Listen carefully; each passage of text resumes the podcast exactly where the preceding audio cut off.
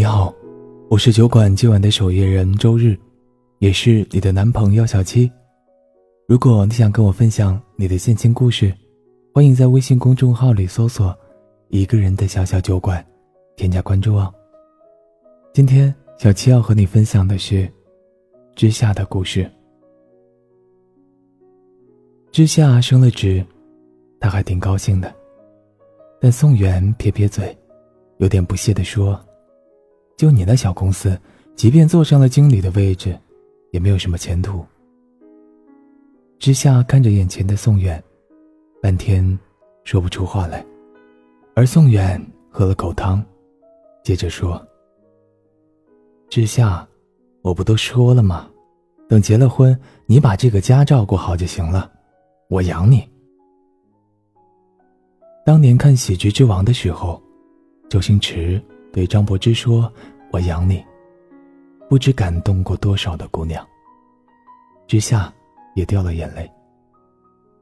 此刻，当宋远说出这三个字的时候，之夏觉得自己应该配合下宋远的深情。但不知为什么，从他心里跑出来的，只有满满的厌恶。是的，他现在越来越讨厌宋远了。这种感觉，让之夏不知所措。明明当初自己是怀着一颗赤诚之心，带着满腔的热情来爱宋远的。怎么说呢？以之夏的条件，他随便挑一个都会是更好的选择。可环顾四周，他的眼里，唯独只看得见宋远。宋远有什么好？长得是不丑。却也没有帅到可以让人犯花痴的地步，何况家在农村，有一个常年生病的父亲。刚和之夏在一起时，宋远连读书时的助学贷款都尚未还清。众人困惑，问之夏：“你到底看中宋远的什么？”之夏笑而不答，心甘情愿地跟着宋远，住在租来的房子里。为他洗手做羹汤，陪他走过人生里最暗淡的岁月。最难的时候，他们吃着水煮面条，放一个鸡蛋。住在简陋的出租屋里，却觉得心底的幸福满的是可以溢出来的。眼前的日子看起来有点糟糕，但好在未来值得期待。人人都说之夏傻，可之夏觉得，自己拥有的，是最好的爱情。只是后来，有些东西，渐渐就变得不一样了。不过三四年的时间，宋远在事业上的发展势头有点猛，看起来前途无量。于是身边的朋友纷纷改口说，之夏有眼光，找的是潜力股。之夏生日，宋远可以给他买件名牌的衣服作为生日礼物。想吃大餐，想买商场里的衣服，也不用挨到重要的日子。在这个三线城市，再过个一两年，手里的存款也足够买个房、买个车，给之夏一个家。可谁也没想到，之夏会在这个时候提分手。宋远在父亲生病。支付不起医药费的时候没有哭，这一次，这个大男生哭了。他不甘心的问他：“我一无所有的时候，你愿意陪在我身边，为什么我什么都有了，你却要离开我？”见之下没吱声，宋远终于动了怒，他朝他吼：“你他妈是不是在外面有人了？”就是这么一吼，之夏下定了决心要离开，而之夏终于在喝醉的夜晚，哭着说：“其实，他早已不是以前的他了。现在的松远，在有了一些小成就之后，一颗心渐渐的变得骄傲了起来。他好高骛远，骄傲自大。”为了个人前途，甚至可以在职场上完全不择手段。他收入比之夏高，就有点瞧不上他那不温不火的工作了。他不止一次说过：“你干脆别去上班了，赚那点钱还不如把这个家收拾好。”以前日子难的时候，宋远需要的是一个女孩和他并肩作战，对抗人生的风雨。后来之下才知道，实际上，宋远骨子里真正需要的，只不过是一个在家做饭，等他回家的贤妻良母。这样的分歧多了，之下的一颗心变淡了。而宋远有太多的不甘心。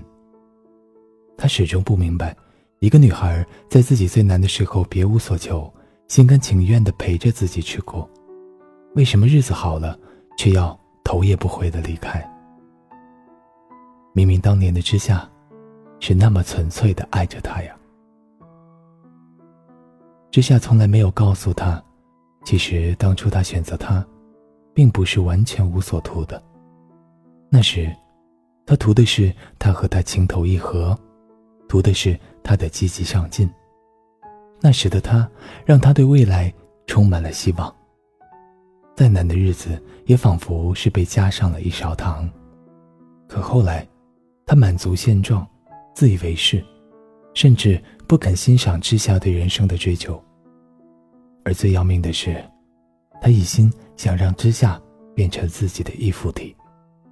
所以，他还能图他什么呢？任何时候，我们爱一个人，总要有所图的，他的身上一定是具备某种让你欣赏的价值，即便是年少时，也不会毫无理由的去喜欢一个人。你喜欢他，可能是因为他穿白衬衫站在阳光下笑起来的样子，让你赏心悦目。你暗恋他，可能是因为他一低头一回眸的浅笑，让你心生柔软。何况是后来。后来，你可能会图他为人宽厚，能给你带来安全感；图他温柔贤惠，能给你温暖的家。总有某个地方，刚刚好，让你有所图。承认爱情的有所图，并不是贬低爱情的程度。这个世界上，永远都是你是谁，才配得起谁。说着该分手的理由，像在说别人的故事，眉头都不皱。刹那间，我的心变成沙漏，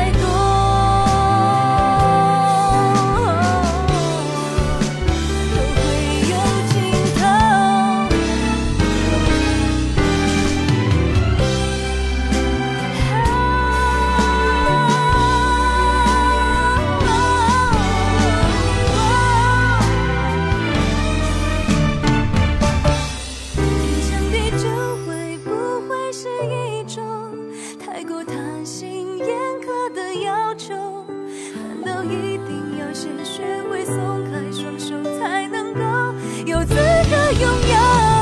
天长地久会不会是一种不够成熟、幼稚的念头？爱的再多，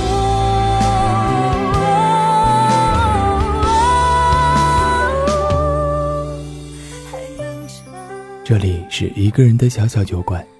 期待有一天你能带着心底的故事如月光临。我是你的小七，祝你晚安，下周见。